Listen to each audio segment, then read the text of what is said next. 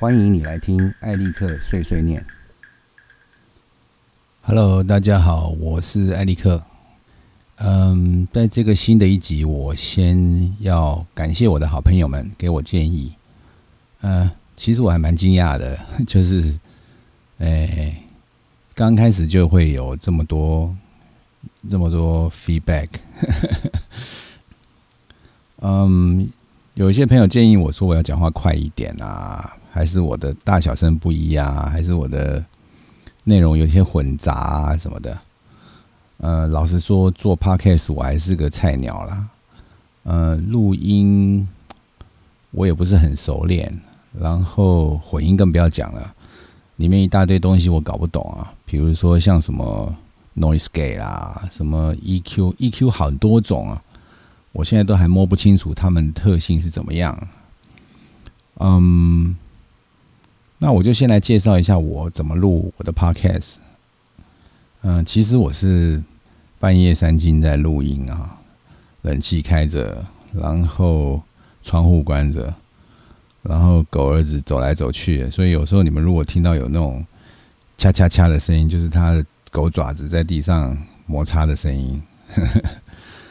嗯，我要用一些方式去避免这些杂音被麦克风收进来，所以啊、我的麦克风，我的录音机的那个音量并不是开的太大，OK，啊、麦克风离我嘴巴大概十五公分左右吧，所以其他的声音呃可以尽量避免掉啊。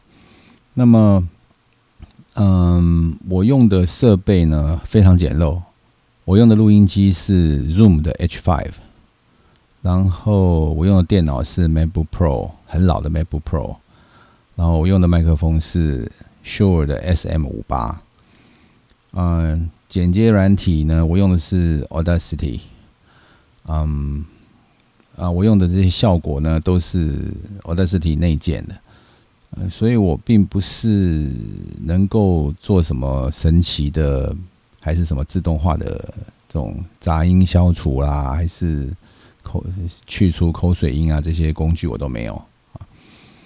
嗯，主要做 podcast 是一个兴趣啦，然后也是边试边做，边学边进步这样，所以很感谢大家容忍我的不专业，呃，希望以后慢慢越来越专业了哈。那也希望大家继续帮我推广啊，然后有更多人来听这样。我顺便讲一下，我的那个 hosting 是放在呃台湾的一个新创公司，叫做 First Story 啊，F I R S T O R Y 点 M E 啊啊，他们是三个有趣的年轻人，就本来是要用这个呃声音做一个交友软体，可是后来慢慢的演进到现在，他们现在是做这个 podcast 的 hosting。那么台湾有一些其他的，比如说八宝啊，还有一个叫很有名的叫 Sound On，呃，我都有账号，我都试过。呃，目前我觉得我会放在这个 First Story，原因是因为啊、我觉得它很好用，很稳定，然后使用起来很容易啊、对我这个菜鸟来说，呃，门槛比较低。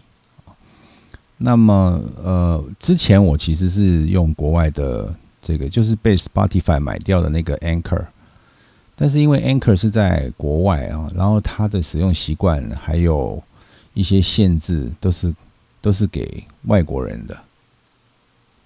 那我觉得其实我这也不是什么国际的节目，所以我觉得支持一下台湾的这种新创的公司，也算一件好事吧。啊，因为现在你要如如果你要留言给我的话，你在这个 First Story 的环境下，你必须注册他的账号。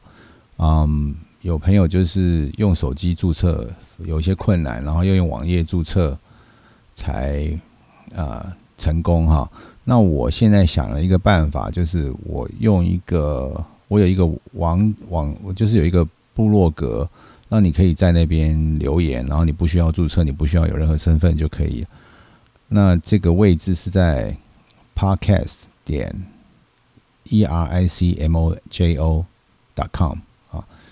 那么你如果有想要跟我留言，但是你又不想注册的话，你可以到那个地方啊。那个网址我会放在这个节目的说明里面，你可以自己去这个节目的说明里面找一下。呃，应该是很容易可以找到。OK，那我们今天就来讲这个技术漫谈哈。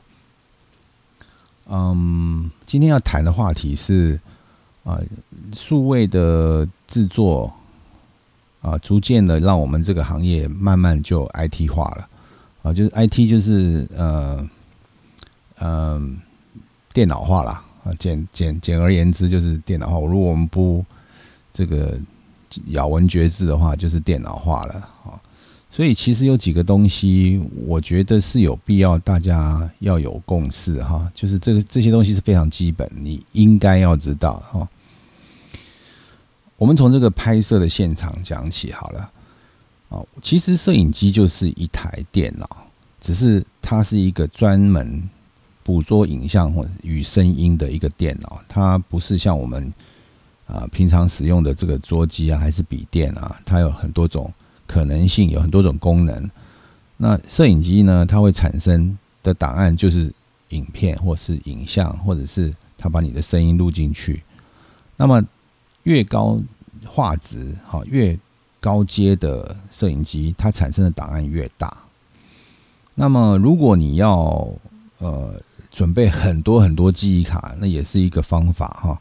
通常的做法会是在呃现场把拍摄的这个素材从记忆卡里面备份到电脑上，好，或者是备备份到硬碟上。所以呢，拍摄现场应该要有足够的电脑设备。那这个电脑设备其实相当重要哈。我我是不太建议就是全部用记忆卡啦，因为你用记忆卡你比较困难用摄影机来检查画面，因为摄影机上面的那个。显示的能力呢？它是去主要是设计让你构图啊，还是啊让你检查焦距之类的？它比不是不是那么够大啊，所以呃，通常检查画面会在现场用电脑来检查，你比较容易，因为电脑的荧幕会比较大，就算笔电十五寸也算是比那个摄影机上面的荧幕大很多嘛。OK，那。讲到这里，我们就必须要知道说，这个电脑基本上需要什么样的能力哈？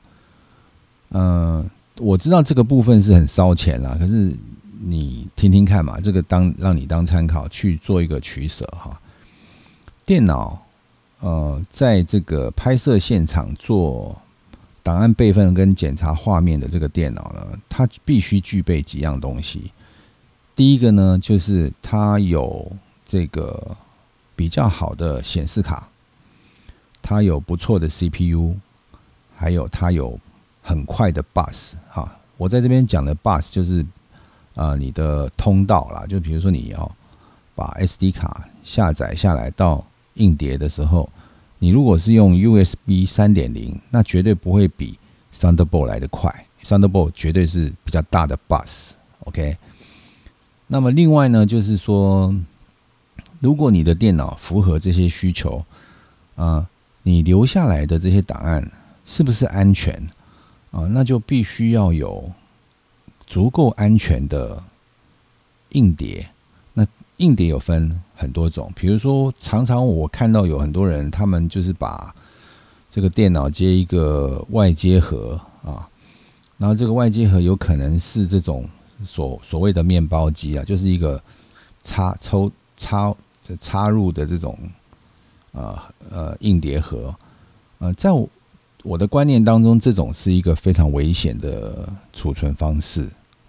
为什么这样讲呢？因为你知道，这个三点五寸或二点五寸的这个硬碟哈，它主要设计是让你放在电脑里面，它并不是让你拿来当做一个外接的储存装置。也就是说，它的设计。考虑之初就是放在硬碟的机壳里面，那你的硬碟机壳会有给它保护，然后有一直供电，那它在那个情况下是安全的啊。所以为什么市面上会有分单碟跟外接式硬碟，比如 USB 界面啊，还是 Thunderbolt 界面的外接硬碟。啊，那外接硬碟又分了很多等级，越便宜的呢等级很低。啊，为为什么有些硬碟好像不到一万块，你就可以买到很大的硬碟？那有些要三三五万块啊，这其实中间的差别是那个硬碟制造商有没有在这个外接硬碟做安全机制。所谓安全机制，可能就是说它里面的电池比较大啦，或者是说它里面有做呃备份啊，比如说它可以它它的这个硬碟里面其实是 RAID One，就是说里里面有两颗硬碟啊。等等的啊，这个啊详细的东西我们不深谈，但是基本上的原理是这个样子啊。那当然了，你要最安全的话，我认为是应该要有 RAID，啊，就是 R A I D 阵列啦。那阵列的意思很简单，就是它把一大堆硬碟把它呃框在一起，然后把它变成一颗硬碟。那瑞呢，现在有几个机制哈，比如说瑞零就是把两颗硬碟串在一起。它没有安全机制。瑞一呢，就是把两颗硬碟串在一起，然后它把一份资料写进去的时候，它写成两份。所以你虽然有两颗硬碟，但是它只有一颗的容量。OK。那么还有瑞五跟瑞六哈，那瑞五最起码的要求是要四颗硬碟串在一起。瑞六的话呢，好像是五颗吧，我如果记得没错的话。那瑞五呢，就是有。这个一颗硬碟，它是拿来做呃备用的，就是说你的硬碟的资料有一个完整的资料会留在这个硬碟里面，所以当你其他的硬碟故障的时候，它会从这个完整的硬碟中把它写回去，但是它不是自动的，你要经由它的呃有很多种厂牌，所以你要按照那个厂牌的手续去把这个资料写回来。那么瑞六呢，就是也是一样，但是它就是可以有两颗硬碟，那它可以呃让你同时有两颗硬碟坏掉啊，这个有好有坏了哈。就是像瑞五呢，如果你非常密切的去关注它的话，你坏掉一颗硬碟，你就知道去把它修复，那基本上你的资料还是安全的。那瑞六呢，它就是要要有两颗，它 让你可以同时坏两颗，但是它缺点就是。你有两颗硬碟是不能写入的，它是拿来备用的。OK，所以通常锐六会呃放在比较需要资料安全，像是网站啊啊，他们呃比较大的系统啊，它的硬碟比较多的时候，他们会用瑞六比较划算啦。就是说，你可以在这个安全的机制下面。反正我硬碟十几颗、二十四颗、三十六颗，还是甚至于九十六颗，那这两颗对这个总数来比的话，它其实没有很多。那但是你可以有同时两颗硬碟坏掉，OK？呃，啊，话讲回来哈，就是我们在现场的时候，当可能除非很大型的案子啊，要不然不会用到呃瑞五、瑞六了哈。好，那么呃，在这个。资料保全的部分，如果你已经有考虑到有用瑞的那你我想你的资料已经是相当安全了。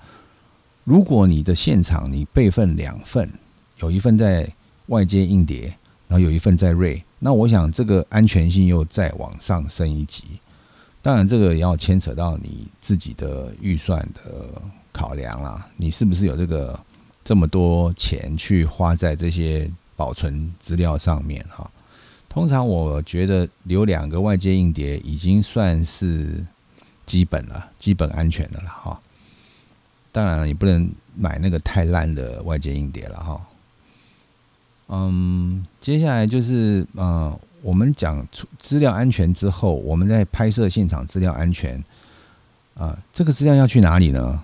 要去后期制作嘛。OK，在这里呢，我必须要讲一下，就是制作 IT 化。给我们非常多的方便哈，呃，假设我们比照以前底片时代，你的底片要到冲印厂冲冲印的看光师或是冲印厂的技术人员，他发觉了有问题，你才知道，对不对？但是我们现在在这个数位化的时代，我们是现场，我们就可以发现这个拍的影像是不是有问题？OK，那么有问题，如果你在没有离开现场的情况之下，你是可以再重拍或者补拍，或是怎么样可以补救。但是如果你离开现场的话，就很麻烦了。那么这些资料后来你把它整理完毕之后，你要丢去后期，你要留一份啊，做安全备份啊，因为如果后期那边它硬碟出了出了包，你还有一份你可以去救哈。那么这个就牵扯到一个问题，就是你在拍片之前，在这个数位制作的环境下，你必须要有一个前期的规划跟部署。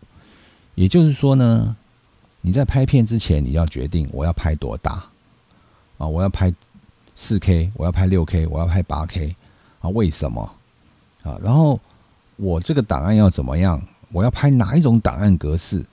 我要拍 RAW 档，还是我要拍 Movie 档，或者是我要拍 H 点二六四的 MPEG 档？然后我这个档案我要怎么样转档？我要怎么样储存？然后呢，我这个转档的大档我要怎么保留？那么我剪接小档我要怎么样退？它这个一定要有一个前期的部署。你在还没有拍之前，你就已经知道你会做这些事情。这样子的话呢，你比较不至于会在出现一些问题的时候，你会手手忙脚乱了哈。所以这个前期的计划呢，会帮助你在这个做制作的时候。会会更顺畅，因为你在这个先前的时候，你可能在规划的时候，你碰到一些问题的，你你会去求证，或者说你会去试做一遍。啊，可能我拍片，我可能要拍个呃两百颗镜头，可是你当你发生问题的时候，你在你的办公室或者是你在你的这可控制的环境里面，你可以拿小机器先试拍，以后先做一遍。这时候你可以先预先发现问题会在哪一个段段落会发生。那么你可以在还没有正式拍片之前就解决了这个可能会出包的问题。OK，所以这个是我说啊要做呃前期的规划与部署哈，这么你的后期就你后期制作的部分就会比较顺畅。OK，讲到后期的部分啊，现在呢这个随着这个摄影机啊。这个播放系统啊的进步啊，我们从以前的 SD 进步到 HD，然后从 HD 现在有很很多已经到 4K 了哈，尤其是在网络啊，那么网网络以外也有很少部分已经有 6K 或 8K，那么你看哈，现在的这个后期公司是不是要越来越接近这种网站的这种数据中心一样？你必须要有处理大资料的能量啊！你你必须要有这个能量，或者是这样讲好了，你必须要有能能够处理大的资料量的能力。那是不是跟网站一样了？网站现在也是一大堆人用网站，所以它需要处理大量的资料。那这个东西会跟啊后期的这个形态。有点类似，因为我们做影像，这个档案没有在小的啦，都是你要高画质就一定很大嘛。好，那么可是我不一定会去做，我不一定会去大企大型的后期公司做制作，我只是一个小型的制作公司呢。啊，我讲前面这一段，其实它是一个通则啊，不管你是大的、小的、中的，其实。设计的时候，你都必须把这些概念放进去了哈，因为呃，不管你是大型的做大片，还是你你是小型公司做小片，它其中的原则是一样的，你都要一样处理到你现在拍回来的这个资料的呃能量，因此呢，在这个工具上面的规划，它必须。就跟你在现场，你要能够备份电脑的时候，那个条件是一样的啊。比如说，你一定要有能够处理到什么样程度的显示卡，什么样程度的 CPU，什么多少的 RAM，啊，什么样的架构，你才能够跑啊。那当然啊，这跟你习惯使用的软体会有很大的关系啊。比如说，如果你是用 Final Cut Pro Ten，那你可能用苹果的架构，就是应该就不是有问题哈。但如果你是用 Adobe 的系统，你在苹果上面，或者是你是用这个 Resolve，你在苹果现现在的新的苹果的架构就非常的吃亏啊，因为它的硬体效能似乎没有像这个业界要求的这样的速度。嗯啊，这个原则就是让你去判断说，OK，我可能我要怎么样去啊规划我的后期。所以，不管是你是大大型公司还是小型公司，它的原则是相通的，要能够处理你拍回来的素材。OK，嗯，所以我会这么回我，我们总结一下哈，所以我会呃。讲这个议题的原因哈，就是因为我们如果没有这样想的话，你可能会一直有一种压迫感，就是哇，怎么这个摄影机越出的 K 数越高啊，然后资料越来越大啊，然后你处理上越来越困难啊，什么？如果你当你知道这个必须要数位制作，必须你要 IT 化的思考的时候，你就会知道说，OK，当这个。改朝换代的时候，比如说你从 HD 升到 4K 的时候，4K 它的需要条件是比 HD 要大很多倍。我们刚光看这画面就知道，这个 HD 跟 4K 它差了四倍。那么你你要处理这个 4K 的画面，你的电脑的能力必须要往上提升。你如果拿 HD 的规格去做 4K，那一定很痛苦嘛啊。这个是这个通则来的。将来我觉得不会脱离这个思考的逻辑啊，所以我们我们我们应该要具备这种概念，就是将来在做数位制作的时候，你要用 IT 的角度去思考你的工具机。OK，这个话题就大概先聊到这边吧。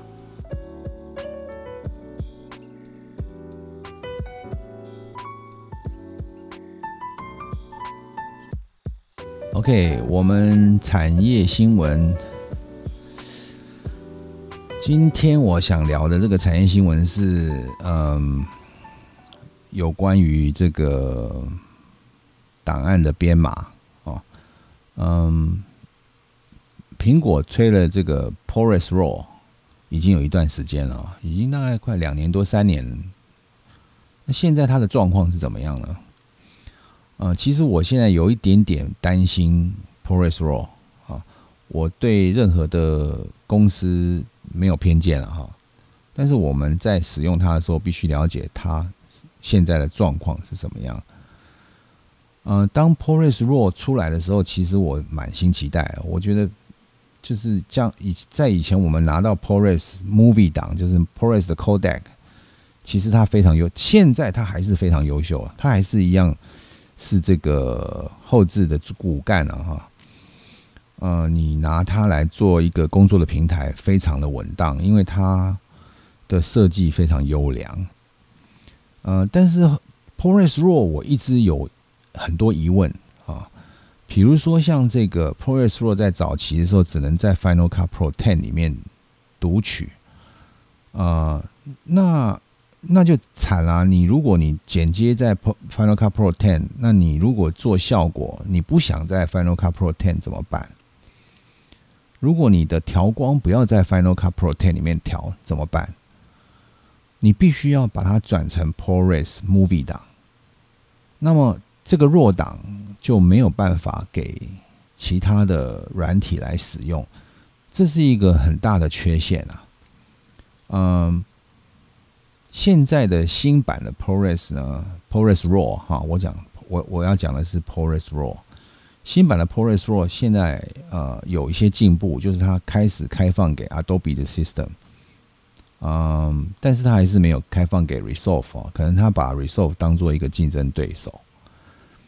嗯，但是这个进步我觉得幅度太小了，呃，因为我发现 ProRes RAW 它的这个档案在 Final Cut Pro Ten 下面可以调的参数，到了其他软体不一定能调啊。最基本的，比如说像这个 ISO 跟色温啊，这个问题就大了啊。所以我一直对他有一个问号，我搞不清楚苹果的想在想什么，他们有没有真的认真考虑到专业人士所需要的这些东西哈？嗯，所以各位如果对 ProRes RAW 很有兴趣啊，要非常小心这两点，就是你要确定它这个弱档是不是可以，比如说如果你用这个 Adobe 的 System，呃。来调的话，你是不是可以调它的色温跟它的 ISO 值？OK，我是很希望这个 ProRes RAW 在下一个版本出来的时候，它是能够接近专业的需求，也就是说，你能够给我这些 RAW data 是我可以在别各种软体里面都可以操作，那这个 RAW 档才有意义嘛？好，那么希望他们赶快跟上跟上脚步，因为我觉得 ProRes。Movie 还是一个非常扎实的工作平台，那我希望 ProRes RAW 也可以做得到了。接下来我们要聊的就是 Blackmagic 的 Resolve 啊，又推了这个十六点三的 Beta 那其中有一样东西我有看到，他们只有短短叙述了几行字，就是他现在可以支援这个 Blackmagic RAW 二点零啊，我。一直对这个 Blackmagic 这家公司非常有好感哦，因为他们是一个很敢尝试、非常愿意往前走的一家公司。那么 Blackmagic RAW，它的确是对这个市场的其他人有相当大的威胁哈，因为我认为它的功能相当强，呃，它基本上就跟这些 Ari RAW 啊，这个 Red R 三 D 啊，这个 Cinema DNG 啊，都有的抗衡了啊。那么它的色彩科学也不见得差哦。我觉得它就是在这个，尤其是你在 Resolve 里面去使用的时候，你会发现它的便利性啊，它的这个。呃，可以调的空间相当的相当的大，你可以动的地方很多，所以这个什么意思呢？就是你可能可以弥补掉你在拍摄时候的这个差异哈，比如说这个天光有在变啊，还是说啊这个呃呃，你想要去调它的这个反差对比的伽马这些东西，它都开放出来啊。那 Blackmagic 这把这个 Blackmagic RAW open source，就是它把它变成开源的软体，所以你任何人，你只要去下载它的 SDK，你的软体就可以读这个 Blackmagic RAW。我觉得这一点呢，就是我觉得苹果应该跟他学一下啦，就是你唯有一个是大家都可以用的一个 codec，大家可以用的档案格式，你才会发挥这个档案的优势嘛，哈。那么。呃，至于怎现在这个 Blackmagic RAW 二点零是一个什么样的状况呢？我目前还没有找到一个很清楚明白的资料去阅读，他们还没有出白皮书。但是针对这个 Blackmagic RAW 的第一点零版来看，好，跟它后面的修订版来看，我觉得他们的进步是指日可待啊，因为他们感觉上。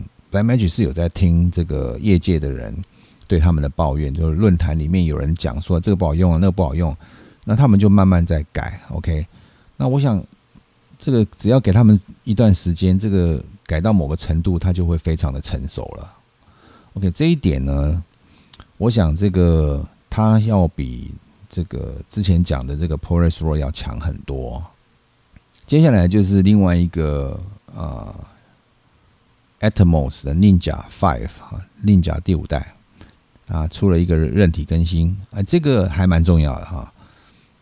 就是它现在韧体更新之后呢，它可以支援五点九 K 的 ProRes RAW 啊，就是说如果你是用外部录影，然后你用 Atmos 的 Ninja 第五代啊，Ninja Five，那你有这个新的韧体之后，你可以支援 HDMI 可以录五点九 K 啊，当然你。我们为什么要讲这个很重要呢？因为虽然它这个只有限定在 ProRes RAW 哈，但是这个重点是在于说，当你需要做四 K 的制作物的时候，你如果用四 K 去做四 K，你的档案可能在后期就会被消耗。好，比如说你你做了一些字幕啊，你调了颜色来，你做特效，那个软体一定会重新 render 嘛？那所有的 pixel 都会被 render，对不对？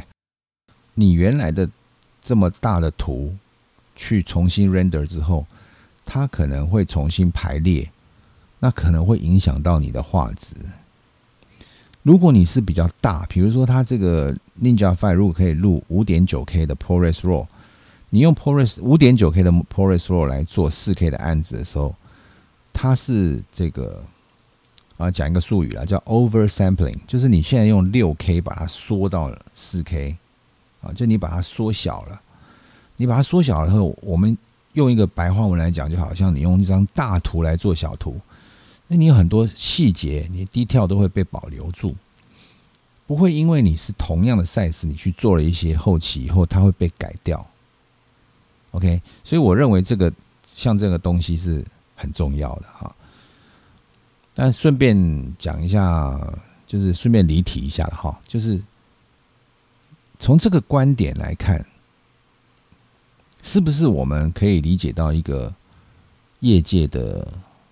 这个思考的逻辑，所以你看现在的这个主流的感光元件 CMOS 哈啊，或者你说它是个 sensor 或者是 chip 啊，不管啊，反正现在捕捉的这个感光元件主流是六 K，为什么呢？因为我们知道东京奥运八 K 这个东西没有推起来，那现在呢，很多平台它已经追上，就是国外了哈。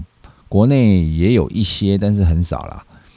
他们是追到四 K 平台，所以四 K 会是一个将来可能会是个普及。好像当初国外都已经先 HD，我们才 HD 嘛。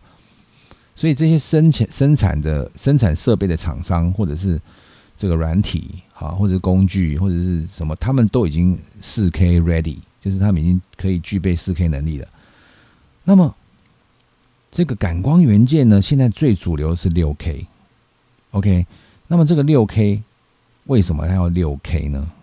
其实就是大图做小图这个概念。所以我们这样从这个逻辑来看，将来如果升到八 K，那你很可能就能够理解为什么 Blackmagic 要推十二 K 的 Ursa。这个就是一个我们可以从他们的这个产品的策略找到这个制作的逻辑，OK。好吧，那今天的这个产业新闻就先聊到这边。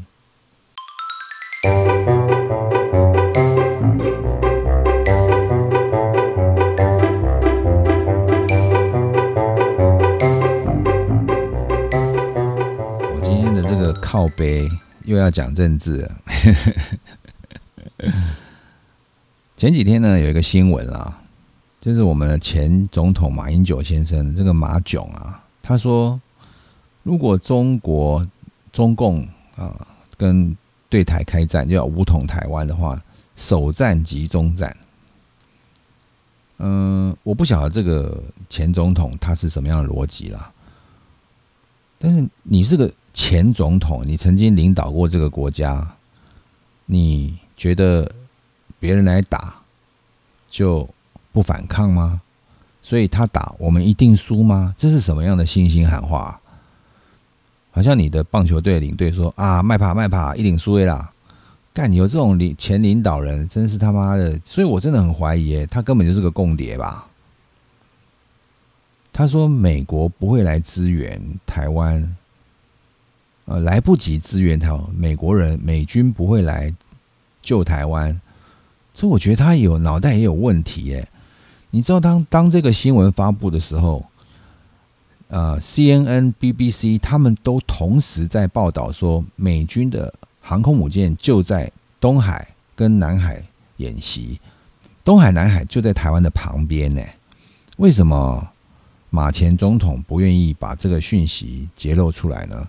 他只是一厢情愿的说啊，首战即终战，这是什么样的心态？大家应该去思考一下吧。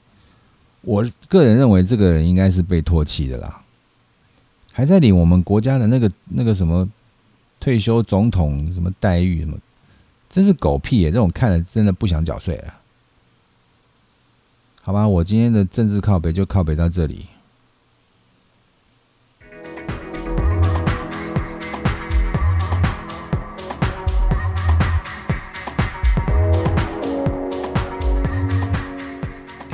今天的你好好开车嘛单元，我要讲一个东西哈，这可能，哎，不知道会不会触怒大家哈。